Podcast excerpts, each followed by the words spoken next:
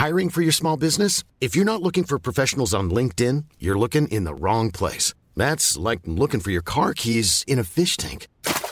LinkedIn helps you hire professionals you can't find anywhere else, even those who aren't actively searching for a new job but might be open to the perfect role. In a given month, over 70% of LinkedIn users don't even visit other leading job sites. So start looking in the right place. With LinkedIn, you can hire professionals like a professional. Post your free job on linkedin.com slash people today.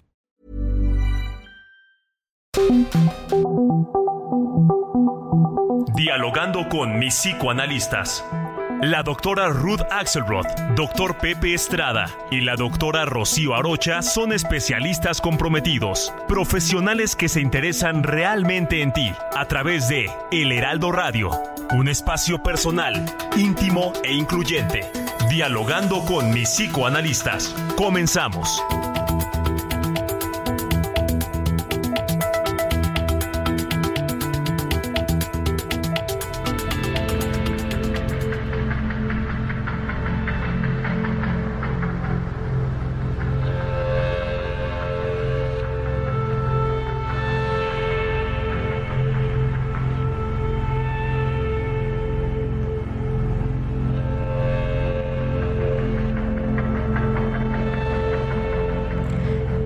Tal? ¿Qué tal? Buenos días. Estamos, como cada sábado, en su programa favorito de la radio, dialogando con mis psicoanalistas. Soy Rocío Arocha y les doy la más cordial bienvenida a el programa favorito de la radio. Nos encontramos como todos los sábados junto a mi querida amiga y colega, la doctora psicoanalista Ruth. ¿Cómo estás, Ruth? Hola, buenos días, Rocío. ¿Qué tal? ¿Qué tal? Eh, contenta este sábado que nos da la oportunidad de pensar juntos cosas nuevas. Quiero decirte que desde hace una hora el, el teléfono donde recibimos los mensajes ya está trabajando. Agradezco a todos nuestros radioescuchas que siguieron esta línea de ver la película que vamos a comentar hoy, La ballena en donde ellos están pudiendo expresar sus ideas junto con lo que nos podamos nosotros organizar para construir hoy, ¿no, Pepe? Por supuesto, mi querida Ruth, mi querida Rocío, qué rico estar con ustedes en esta cálida mañana de sábado y como siempre con un tema tan interesante para compartirlo con nuestros radioescuchas y por favor este, no dejen de mandarnos sus ideas y comentarios porque queremos escucharlos y que nos ayuden a pensar para llegar a mejor puerto. Mi querida Rocío, gran programa. Así es, gran programa eh, les recuerdo nuestras frecuencias, algunas de nuestras frecuencias porque tenemos muchas, pero vamos a decir algunas. En Monterrey 99.7 de FM, en La Laguna 104.3 de FM, en Oaxaca, saludos a Oaxaca 97.7 de FM. Tuxtla Gutiérrez 88.3 de FM y Yucatán 96.9 de FM. Les damos la más cordial bienvenida. Comenzamos.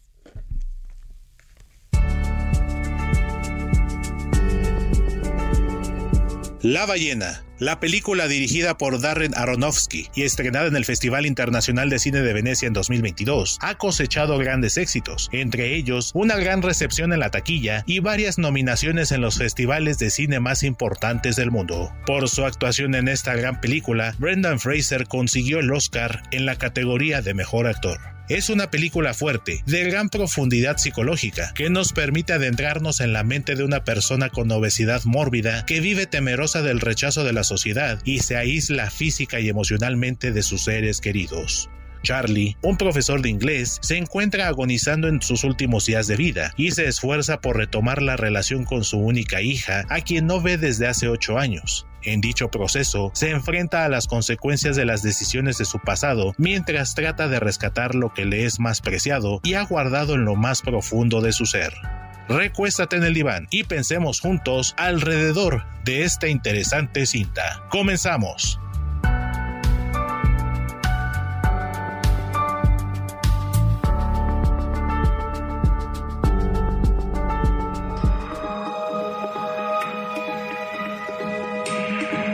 A la doctora Ruth Axelrod en Facebook e Instagram como Ruth Axelrod.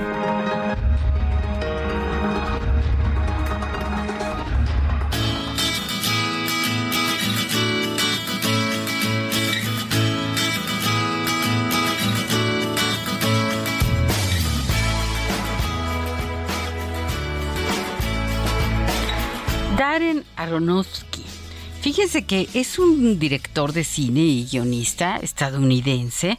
Eh, nació en Nueva York, en el barrio de, Brooklyn. Y sus películas, bueno, son siempre, siempre eh, fuertes, son impactantes. Eh, tenemos como ejemplo El Cisne Negro, que, que estuvo tan, bueno, tan de moda, ¿verdad?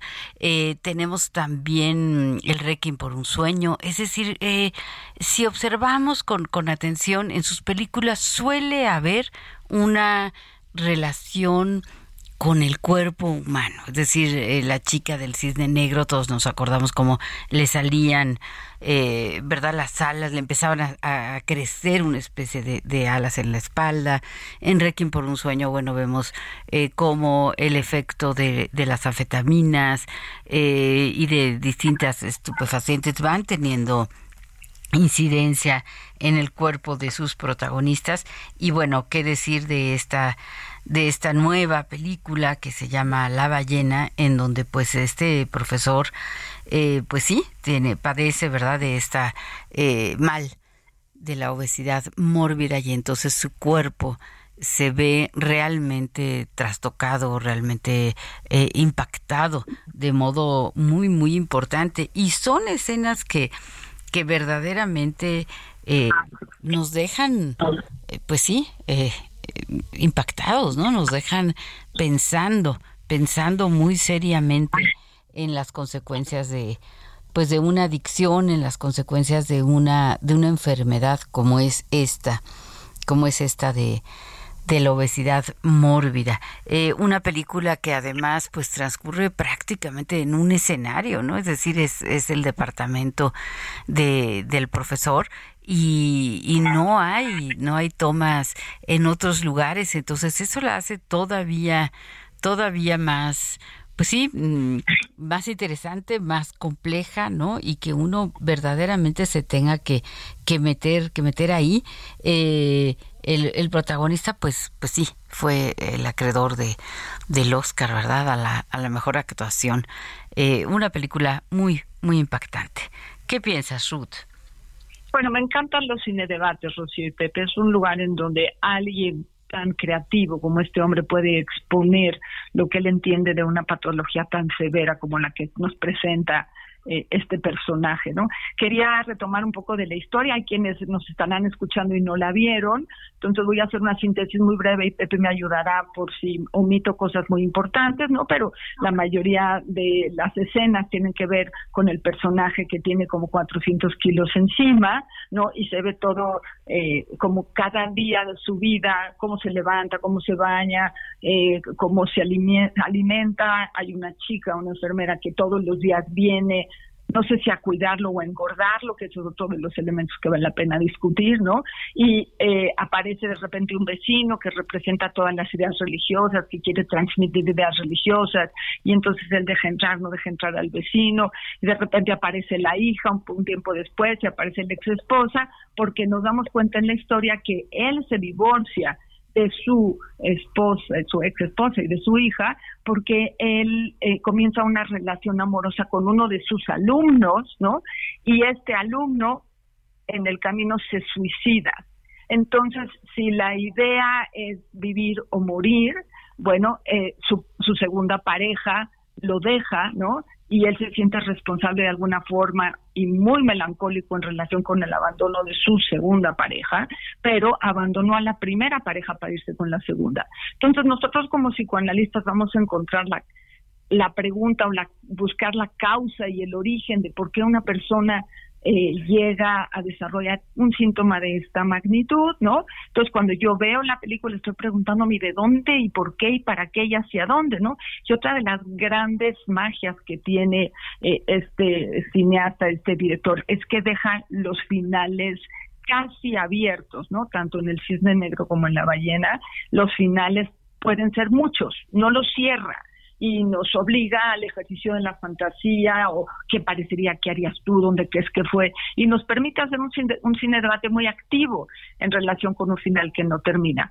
Eh, les, les leo las palabras de Mauricio, que está aquí desde hace rato, eh, me manda un gatito llorando, dice, después de la ballena me ha dolido todo, dice, es una excelente película para hacer catarsis en cualquier situación en que estés, como papá, como hijo, como pareja, como ayudante, como humano. Les mando muchos saludos, dice, la película habla de relaciones rotas y luego reconstruye la relación padre-hija, la relación con el medio ambiente, el abandono, dejarse ir por cosas y situaciones que me recuerdan eh, también la película de Birma, ¿no? Eh, dice, no olviden el poema, un saludo, Mauricio. ¿Qué opina Pepe? Uy, mi querida Ruth, creo que hay tanto que decir sobre esta película y a mí creo que uno de los puntos que más eh, me gustaría resaltar es que eh, la película se centra en varios aspectos, pero eh, a nivel psicoanalítico creo que dos son eh, muy importantes, ¿no? El tema de el abandono eh, hacia el propio cuerpo, hacia la propia persona, que implica la obesidad mórbida.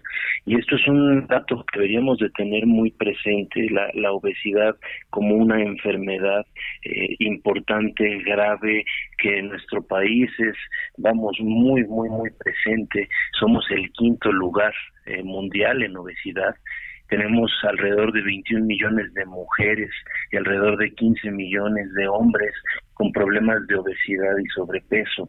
Entonces es un problema grave que va eh, más allá de la información y que también tiene que ver con un tema de salud mental, trasciende la salud física. Y esto es algo de los más eh, de los puntos más interesantes que tiene todo el trabajo de este magnífico director que han mencionado ya, Darren Aronofsky, que ha tenido una serie de películas impresionantes. Ahorita Rocío hacía mucho énfasis en eh, The Black Swan, también mencionó Requiem por un sueño también tenemos por ahí Madre, y una de mis favoritas es la del luchador, esta película con Mikey Rourke que retrata perfectamente la decadencia de un luchador este que está haciendo todo lo posible y que deja su propio cuerpo en el cuadrilátero a fin de conseguir los trabajos aunque sean los más mal pagados y los más riesgosos pero con tal de retomar su carrera y hacer algo de su vida. Eh, normalmente está haciendo este eh, énfasis en la relación que existe entre un aspecto emocional y lo que se ve en el cuerpo de una persona. Y creo que este punto lo tenemos que desmenuzar a detalle, porque a veces tenemos esta tendencia a pensar que cuerpo y mente, cuerpo y alma son dos cosas separadas, ¿no? Y es una eh, dinámica de pensamiento que se ha establecido desde los inicios de la humanidad, ¿no? En primera instancia teníamos este mente sobre el cuerpo, en algún momento hubo cuerpo sobre la mente, esta esta eh, postura en la cual se contemplaban como aspectos separados, con dándole cierto privilegio a uno o al otro, y bueno, conforme hemos ido desarrollando, en este pensamiento y en la comprensión del cuerpo y del ser humano, pues nos damos cuenta que mente y cuerpo son parte de una misma, eh, de una unidad, ¿no? Son eh, aspectos distintos, pero integrales de lo que denominamos persona. Y lo que eh, la mente va desarrollando como ideas, como fantasías, como pensamientos, de alguna manera encuentra una forma de expresión en este lienzo que es el cuerpo. Entonces está por ahí el tema de la obesidad. Y luego también uno de los temas que me parecería muy importante tocar es el tema del rechazo social. Eh, obviamente está centrado en esta película a partir precisamente de la obesidad, pero también de la homosexualidad, en una comunidad muy cerrada, con eh, principios muy eh, retrógradas, con este criterios muy reducidos, el peso que cae sobre la persona que no cuadra con los estándares impartidos, eh, eh, impulsados por la religión o por los valores sociales de la época, pues empieza a caer en el ostracismo social. Y entonces, ¿cómo hacerle para nosotros poder vivir de forma más auténtica y aceptándonos a nosotros mismos. ¿Cómo hacer para sobreponernos al dolor y no tener que llenarlo a través de el aislamiento o eh, atiborrarnos de comida, ¿no? Aquí en esta película nos retratan cómo este eh, individuo, que de hecho la película está basada en, una historia de vida real. Entonces, ¿cómo estas personas de repente pueden recurrir a los atracones para tratar de calmar la ansiedad y llenar vacíos emocionales? Mi querida Rocío, ¿cómo ves? Pues sí, veo que tiene muchísimos aspectos desde dónde eh, analizar, desde dónde debatir. Eh, a mí me gustaría enfatizar qué es la obesidad mórbida, ¿no? Porque lo estamos mencionando, pero hay que, hay que dar una definición. Y bueno, se le llama mórbido porque este peso excesivo que está sufriendo la persona, pues le va a ocasionar problemas de salud y además reduce su esperanza de vida. Eh, el criterio, el criterio que se utiliza es que la persona tenga 50 kilogramos arriba de su peso ideal o un índice de masa corporal superior a 40 kilogramos. Eh, normalmente la persona que, que, padece este problema pues ha estado en diferentes tratamientos, ejercicios, medicamentos y no tiene no tiene resultado y las consecuencias pues son enfermedades crónicas como puede ser enfermedades del corazón, diabetes, hipertensión arterial y también algunos tipos de, de cáncer. Es decir, es una enfermedad, es una enfermedad eh, grave, es una enfermedad crónica y requiere eh, de intervención médica pues de modo eh, inmediato, ¿no? Claro, nosotros desde la perspectiva psicoanalítica lo que vemos es pues esta compulsión, esta necesidad de evadirme a través de la comida, a través de eh, los atracones, pues dejar de pensar. Siempre es interesante eh, que mm, eh, cuando estamos comiendo es por segundos, ¿no? En esos segundos en donde entra el alimento y entonces toda la atención se va a, a la textura, al sabor, al aroma y esos segunditos que dura esta atención que se pone a la comida nos hace quitarlos de la atención a otras situaciones de nuestra vida. Entonces, eh, claro, esto se convierte en una, en una adicción, esto se convierte en una compulsión, en donde tengo que regresar otra vez a ese pequeño momento pues de placer, como pasa con, con, todas las adicciones, ¿no? Dan un placer, calman una ansiedad y entonces no es, eh, no es fácil dejarlo, no es fácil eh, remontar este tipo de, síntomas. Se, se, quedan ahí, se instalan y se van haciendo cada vez, cada vez peores, ¿no? Eh, hay que decir, en este personaje pues es, es homosexual, eh, no había reconocido esta homosexualidad hasta ah, más adelante, ya se había casado, tenía la hija, pues le mandaba dinero a la hija y parece que la esposa, la ex esposa ahora, ¿verdad? Pues eh, eh, cometía esta, esta situación que se llama el síndrome de alienación parental, ¿no? No, no le avisaba a la hija que el papá había mandado dinero, entonces tenía ese pendiente, tenía el pendiente, bueno, de que su pareja que había sido estudiante, eh, de él eh, se siente sumamente culpable eh, cuando dice a su familia que tiene una relación homosexual, la familia, el padre lo, lo rechaza. Entonces, eh, hay una serie también de, de culpas, ¿no? Podemos pensar que a veces, no siempre, por supuesto, nunca se puede generalizar, pero a veces este tipo de comportamientos tienen que ver con una con una culpa, con una culpa y con un castigo. ¿Y qué mejor modo de castigarse que dañarse eh, el cuerpo de este modo, ¿no? Entonces... Es como, como, como si estuviéramos pensando en un suicidio lento, ¿no? Una, una cosa de autocastigo. ¿no? Pati nos hace una pregunta en relación con esto, Rocío, te dice, yo creo que eh, Pati Pacheco, gracias, que también está muy atenta, dice, yo creo que es una historia de amor donde pedir perdón a un ser muy importante en la vida de la ballena es importante, es un reencuentro con entre el padre y una hija, dice, pero ¿por qué se autodestruye así?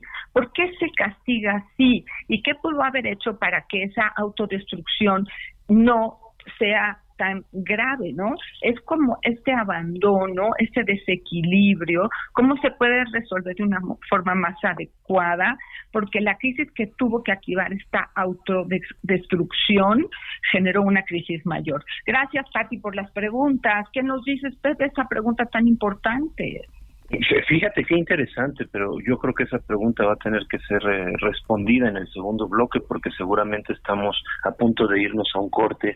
Pero lo que me gustaría adelantar es que precisamente hay eh, este esta clasificación de las conductas autodestructivas en dos, ¿no? Hay unas conductas autodestructivas que son evidentes, yo eh, consumo eh, drogas o yo consumo algo que me esté envenenando o me corto. Y hay conductas autodestructivas que no son tan evidentes. Entonces hemos llegado a clasificarlas en conductas autodestructivas directas e indirectas.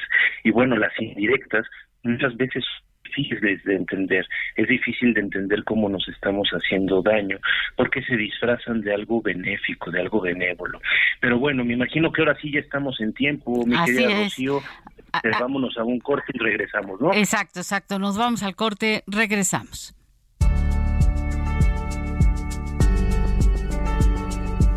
El aumento de peso de Brendan Fraser para la ballena fue resultado de una combinación entre maquillaje, prótesis e imágenes generadas por computadora. Además, el actor usó un traje que emulaba el cuerpo de una persona obesa y prótesis faciales que a su vez fueron alteradas digitalmente en postproducción para crear la ilusión de que el actor pesaba 270 kilos. El maquillaje completo requería varias horas de inversión.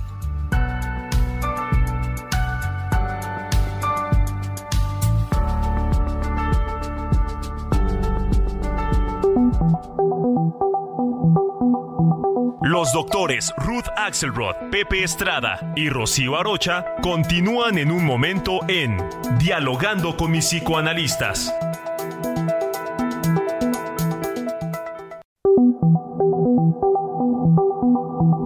Esto es Dialogando con mis psicoanalistas. Estamos de regreso.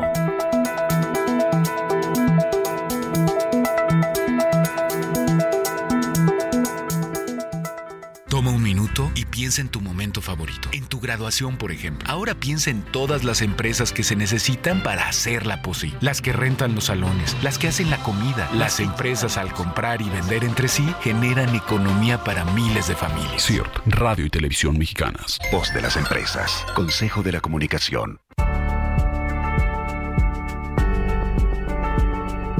Para interpretar a Charlie, Brendan Fraser se puso a investigar directamente el comportamiento de las personas que viven con obesidad, además de ver cada película disponible con una persona de mayor volumen para ver cómo los diferentes actores la abordaban.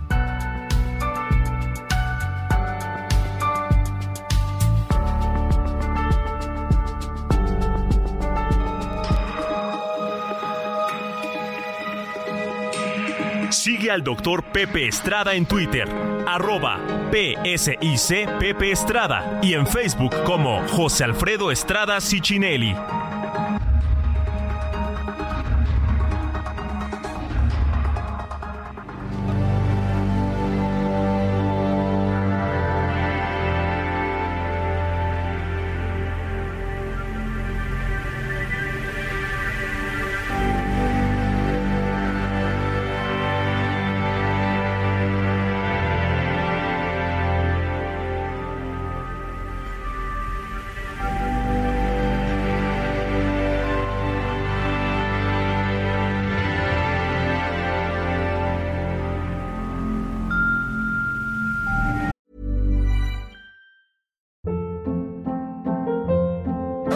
Hold up. What was that? Boring. No flavor. That was as bad as those leftovers you ate all week. Kiki Palmer here, and it's time to say hello to something fresh and guilt-free. Hello Fresh. Jazz up dinner with pecan-crusted chicken or garlic butter shrimp scampi. Now that's music to my mouth. Hello Fresh. Let's get this dinner party started. Discover all the delicious possibilities at hellofresh.com.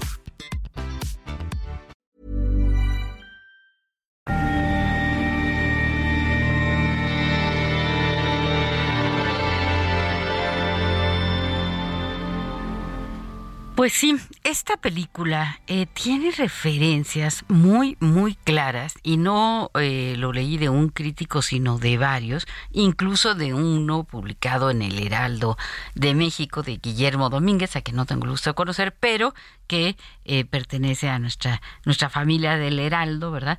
en la sección de espectáculos del 17 de, de febrero, hace también esta referencia a la religión a los últimos días de Cristo. Cuando vemos la película va pasando, dice día uno, día dos, día tres, y curiosamente coincide con algunas de las escenas que conocemos en, en, la, en la pasión de Cristo, ¿no? Entonces, eh, estas referencias son muy, muy interesantes, pero ya tenemos aquí a Pepe que nos comente. Mi querida Rocío, este, me, quedé hablando yo solito, este, espero espero que, no haya entorpecido la, dinámica del programa. Eh, les decía que es un placer estar de regreso justo con esta temática muy particular de el director eh, Darren Aronofsky y que hace una colaboración excelente con un músico talentoso y brillante. En esta ocasión tenemos música de Rip de rock, perdón, Simonsen, que hace una serie de melodías que me parecen van a la perfección con la película. Y esto es eh, uno de los detalles más importantes del cine de autor que se ha ido olvidando en los estrenos de, Hollywood y en el cine pues de consumo masivo no eh, la fotografía la calidad de la fotografía eh, la calidad de la ambientación la calidad de la banda sonora creo que son cosas que acompañan a la perfección y que pueden hacer que una película sea maravillosa o que sea terriblemente mala. En el caso de la película del día de hoy, en la película que estamos comentando, La ballena, creo que hay varias cosas que mencionar en este sentido. Eh, la luz que se utiliza en la fotografía es una luz eh, tenue que nos da un ambiente eh, un poco melancólico, un poco depresivo. Tenemos también esta música que pareciera salida de una historia épica de aventura, muy especialmente creo que concuerda con la temática de la película La ballena, pero aquí hay un punto que hay que mencionar y que nos está escribiendo Antonio Estrada desde Chihuahua para decirnos, no olviden mencionar por qué se llama La ballena. Y bueno, sí, efectivamente, uno se podría ir con la cinta de que el nombre La ballena viene por el sobrepeso, aunque en realidad el nombre La ballena viene por este énfasis que se hace en un ensayo que aparece en la película, un ensayo del cual el protagonista nunca se separa y pide que le sea leído cada vez que empieza su cuerpo a dar señales de falla, cada vez que entra en un estado de angustia y de ansiedad, alguien le lee este ensayo y él se siente calmado, se siente tranquilizado y eh, de alguna manera lo que explica es que por lo menos quiere escucharlo una vez antes de morir, una vez más antes de morir. Y pues resulta que es un ensayo basado en el libro por Herman Melville, este libro que hizo eh, una un parteaguas en la historia de la literatura norteamericana que se llama Moby Dick. Y es un ensayo eh, escrito por la hija de este protagonista que de alguna manera es lo único que le queda de ella, la única eh, muestra, señal, objeto tangible de que ella existe y ella es lo más bello que él ha tenido en su vida.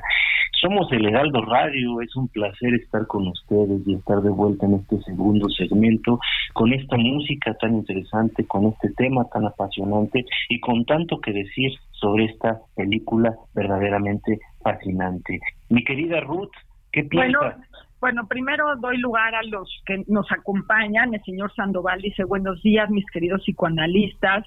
Yo creo que todos los vicios vienen de una carencia y no solo eso, también las culpas.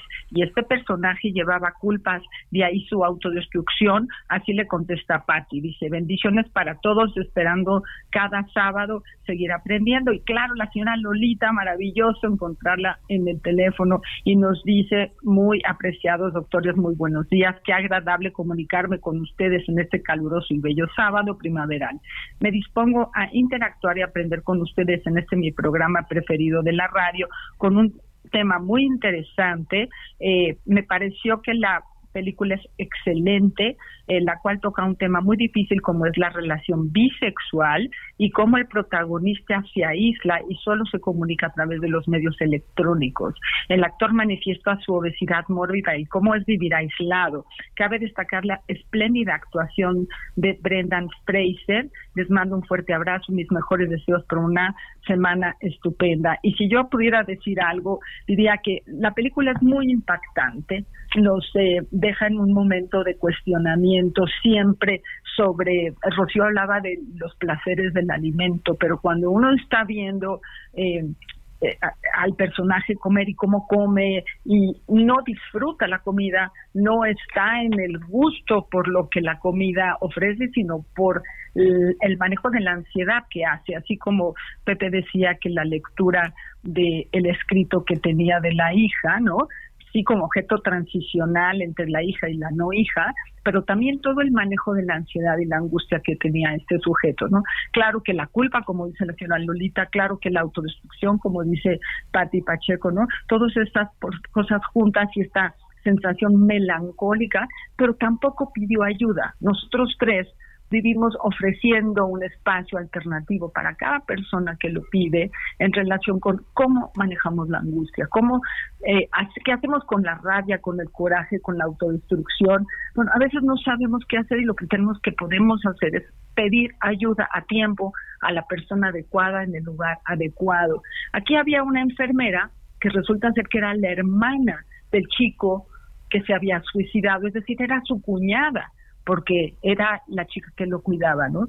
Y yo decía al principio que la manera en que lo cuidaba era de tal forma que no dejaba que entrara nadie, no dejaba que saliera nadie, o sea, era mantener el aislamiento de este hombre y por ahí yo leo eh, quizá una venganza en relación con la muerte del hermano, ¿no? O sea, no nada más él se quería lastimar, sino ella en el cuidado también ofrecía esa venganza y esa agresión que ella sentía por la muerte de su hermano, culpando al personaje principal. ¿No, Pepe? O Rocío, ¿qué opinas? Pues sí, claro, claro, eh, desde luego es algo, es algo muy complejo. Eh, quiero especificar que yo no me estaba refiriendo como a que él disfrutara la comida, sino simplemente a esta parte eh, neurológica, ¿no? Que está demostrado que uno no puede poner, digamos, atención a dos cosas, entonces que cuando tengo el bocado, aunque me lo esté atascando, aunque no lo esté disfrutando en el sentido más, eh, vamos a decir, romántico de la palabra, sí la atención que se pone a lo que estoy sintiendo eh, en los olores, en la textura, etcétera, hace que desvíe la atención de otras cosas que puedo estar sintiendo. Entonces, en, es, eh, como pasa si me tomo un trago o si me fumo un cigarro, en fin, ¿no? Es decir, la atención no puede estar en, muchas otras partes y aunque sea por pequeños segundos, estar en, eh, en algo que no es pensar en mi realidad, percibir esta realidad que pues sí, este hombre desde luego tenía una realidad sumamente trágica desde, desde cualquier punto de vista que, que se vea, ¿no? Entonces, eh, esto pues puede, puede fomentar la, la compulsión, ¿no? Es decir, eh, ¿En qué pensaría? Hay, hay, quienes han escrito esto, ¿no? ¿En qué pensarías si no pensaras en esto? ¿En qué pensarías si no pensaras en comerte eh, esos grandes bocados? ¿En qué pensarías si no pensaras en ordenar eh, esa alacena? Es decir, todas las compulsiones pues tienen un aspecto de desviar la atención o de ponerla en un lugar que no sea el enfrentamiento con una trágica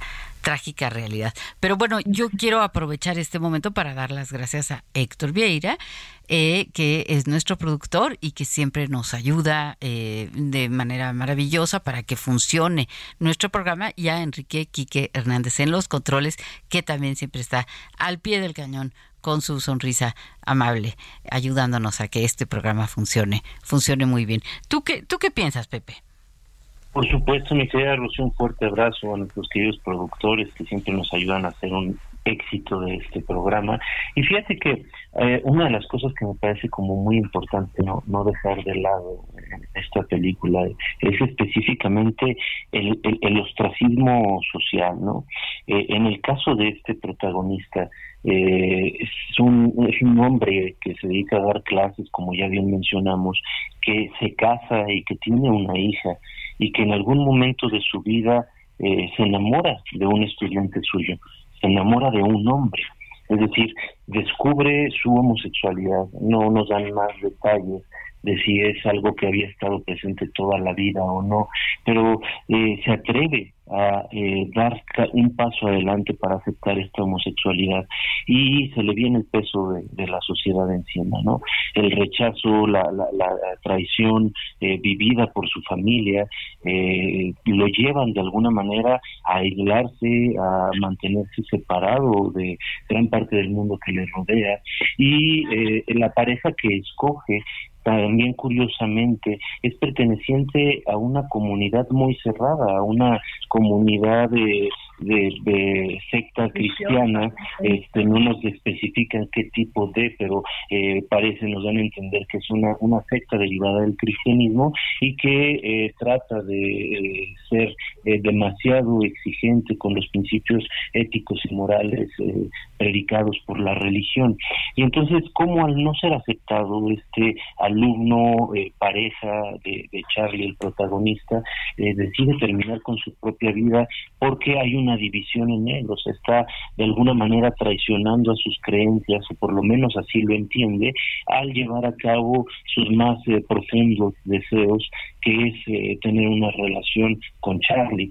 Y aquí lo que valdría la pena pensar es cómo a veces estas eh, posturas ideológicas o estas creencias que nos son impuestas desde afuera por un sistema religioso, por un sistema de valores, por un grupo social determinado, pueden llegar a La religión tiene grandes ventajas pero cuando cae en extremos, en, posturas radicales, tiene grandes desventajas para el ser humano. Lo que acaba sucediendo es que sofocan al individuo, ¿no? Entonces, lo que habría que pensar acá es cómo llevar nuestra vida, sí, de acuerdo a nuestras creencias, pero también de acuerdo a nuestras propias necesidades, de nuestras propias eh, eh, creencias, para poder de alguna manera desarrollarnos de forma íntegra y tener la posibilidad de alcanzar nuestro máximo potencial.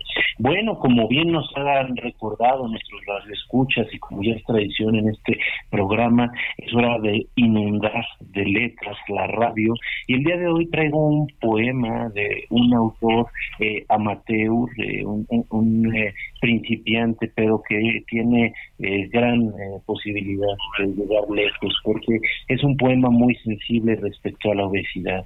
Y dice así, la obesidad es difícil si no tienes corazón contigo mismo, pero yo tengo dos manos francas y una respiración agitada ya, un pie puesto en la buena vida. El ser obeso no es ninguna mala manera de agradecerme los años es que, y por curiosidad, imagino yo, ha pasado he pasado de delgado a gordo, con la mágica forma de la gordura, hasta saber que era de verdad mi Venus de Milo, el tenerme en el corazón, mimosa, mimosa, mimosamente. He pasado ya el umbral de la gordura y sobrepaso más todavía el de la idea de quererme por necesidad. No soy un necio, pero es válida mi necedad. Soy una especie de diablillo que sabe cómo tirar hacia adelante por esta barriga de tres cuartos como la de Sancho Panza. Un poema libre, un poema bastante honesto de Kevin Vázquez Castañón. Le mandamos un abrazo y gracias por regalárnoslo. Mi querida Ruth, ¿cómo ves este eh, escritor joven, fresco, con ideas nuevas? Bueno, que nos da una perspectiva muy eh, artesanal sobre un cuerpo que sufre. No creo que la obesidad, lo has dicho varias veces, Pepe, es el peso que cae sobre el cuerpo, es lo que hay que aumentarle al cuerpo para que pueda cargar con su angustia, con su melancolía, con su culpa, con su tristeza, con su posibilidad de seguir viviendo, ¿no? Ahora, hay prejuicios muy fuertes sociales en relación con el sobrepeso, hay maneras de aceptación, pero también llega a un lugar en donde ya se pone en riesgo eh, ese cuerpo y entonces, bueno, ahí sí es donde ya habría, y más allá de un prejuicio o juicio, eh, valorar por qué la persona prefiere vivir con tantos síntomas, ¿no? Porque creo que hay una parte de voluntad, pero hay una parte que ya no entra dentro de la voluntad y que esa es la parte donde los familiares pues necesitaríamos estar muy sensibles para poder ayudar a una persona con esas características, ¿no, Rocío? Así es, así es, Ruth, eh, ciertamente, y también darnos cuenta de que este tipo de trastornos eh, tienen que tener un acercamiento eh, multidisciplinario, ¿no? Es decir, no solamente es eh, la, ayuda del nutriólogo, la ayuda del médico eh, general o, la ayuda del psicoanalista o del psicoterapeuta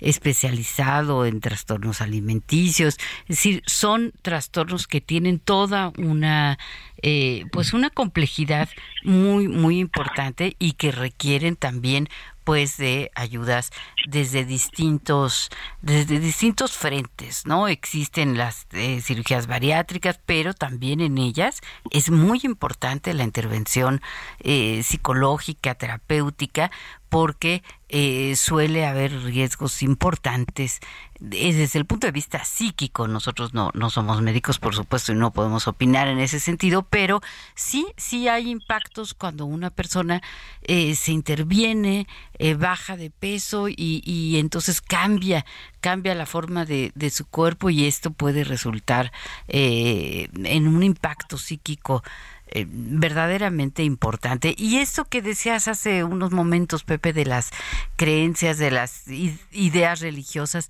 también es muy importante tenerlo en cuenta porque yo he sabido lamentablemente más de un caso en donde una persona eh, se descubre a sí mismo mm, homosexual o se descubre a sí mismo con alguna, eh, pues sí, preferencia, tendencia, condición, etcétera, y que ante el terror de que su familia se entere, opta por el suicidio. Y entonces esto es algo que es eh, profundamente lamentable y ahí es en donde entra este tema tan tan importante de el conocimiento, de la inclusión, de informarnos, de eh, intentar que si vamos a emitir un juicio pues sea desde un lugar muy muy y muy empático, muy informado y muy compasivo, porque a veces se avientan piedras, ¿no? Ay, esa persona que es obesa o esa persona que es homosexual o esa persona que es heterosexual o, que es delgada, en fin, eh, aventamos piedras juzgando a los demás sin saber qué es lo que cada quien, eh, como dicen, no ese, ese, ese dicho, no la procesión va por dentro, no es decir, a veces adentro de nosotros pues estamos llevando un sufrimiento, un dolor importante y los demás no, no lo conocen, no lo saben. Entonces tenemos que abrirnos a ser cada vez más, más inclusivos, cada vez más compasivos y también más informados, más informados para, para no, no juzgar así, ahora sí que sin, sin conocimiento. Pero tenemos un mensaje, vamos a escucharlo. Una vez más, Gracias al Heraldo y a los expertos psicoanalistas por este tan importante espacio de reflexión. El ser humano, al igual que los animales superiores, tiene la capacidad de utilizar sus instintos para sobrevivir y también aplicar aprendizajes de vida para salir adelante. Sin embargo, el hombre es el único capaz de desear por ejemplo, si está satisfecho de comida y se recuerda a los chiquelaquiles que le hacía a su mamá, va a comer, aún sin hambre. Y por el contrario, si desea ponerse a dieta para estar más atractivo, va a dejar de comer aún con hambre. El animal, si no tiene hambre, no busca alimento y si lo tiene y le dan alimento, come. Cuando la pulsión que empuja el deseo de no comer o hacerlo sobremanera se vuelve crónico, puede llegar el momento en que se ponga en peligro la vida. En un extremo tenemos a la anorexia, donde se matan de hambre, y del otro el exceso de comida, como el que nos muestra esta película. ¿Cuál es el deseo que impulsa estos extremos? Muchas veces el enfermo no lo sabe. Podría ser, como sugiere la película, por el deseo de castigarse por culpas del pasado. Sin embargo, por lo general no es conocido y queda en el inconsciente. Es esta la función de los psicoanalistas, determinar cuál es este deseo de muerte que lo enferma para que una vez conociendo trate de ayudarlo a curarse. Que tenga un buen día y muchas gracias. Pues sí, claro, claro, la, pulsión de muerte, ¿verdad? La pulsión de muerte que eh, nos está haciendo aquí eh, mención. Claro, esta pulsión que nos hace, que nos lleva a la autodestrucción y que todos, todos tenemos, a veces más desarrollada, a veces menos desarrollada, y hay que tener mucho cuidado, ¿o no, Ruth?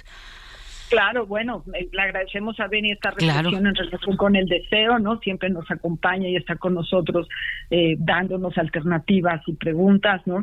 Y claro, tan peligroso no comer como comer en exceso. O sea, este lugar de los de los eh, que no podemos tener un equilibrio y que nos vamos a los polos, pues nos genera a, cada uno de nosotros un cuestionamiento constante, o sea, el equilibrio emocional es un trabajo de todos los días, si tenemos alguna dificultad con alguna área, sexo, dinero, comida, pues tenemos que ser mucho más cautelosos porque ahí necesitamos un poco más de reflexión. Bueno, ya casi nos vamos, la próxima semana tenemos el tema de las amistades, cuántos tipos de amigos tenemos, los buenos, los malos, los enemigos.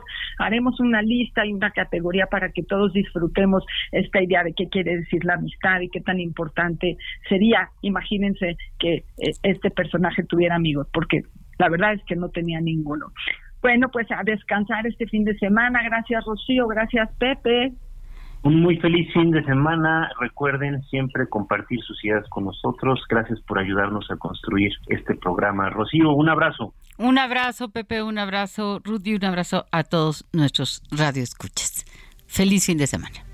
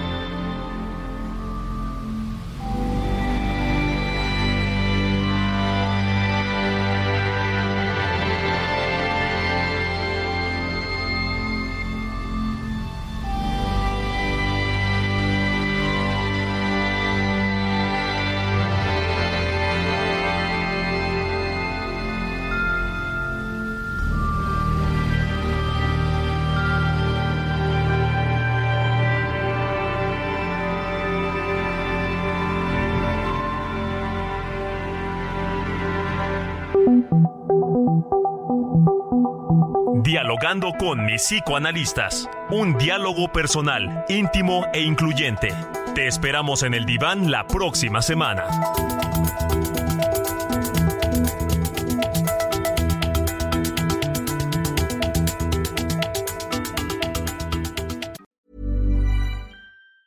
Ever catch yourself eating the same flavorless dinner three days in a row? Dreaming of something better? Well, HelloFresh is your guilt-free dream come true, baby. It's me, Kiki Palmer. Let's wake up those taste buds with hot, juicy pecan-crusted chicken or garlic butter shrimp scampi. Mm. Hello Fresh. Stop dreaming of all the delicious possibilities and dig in at HelloFresh.com. Let's get this dinner party started.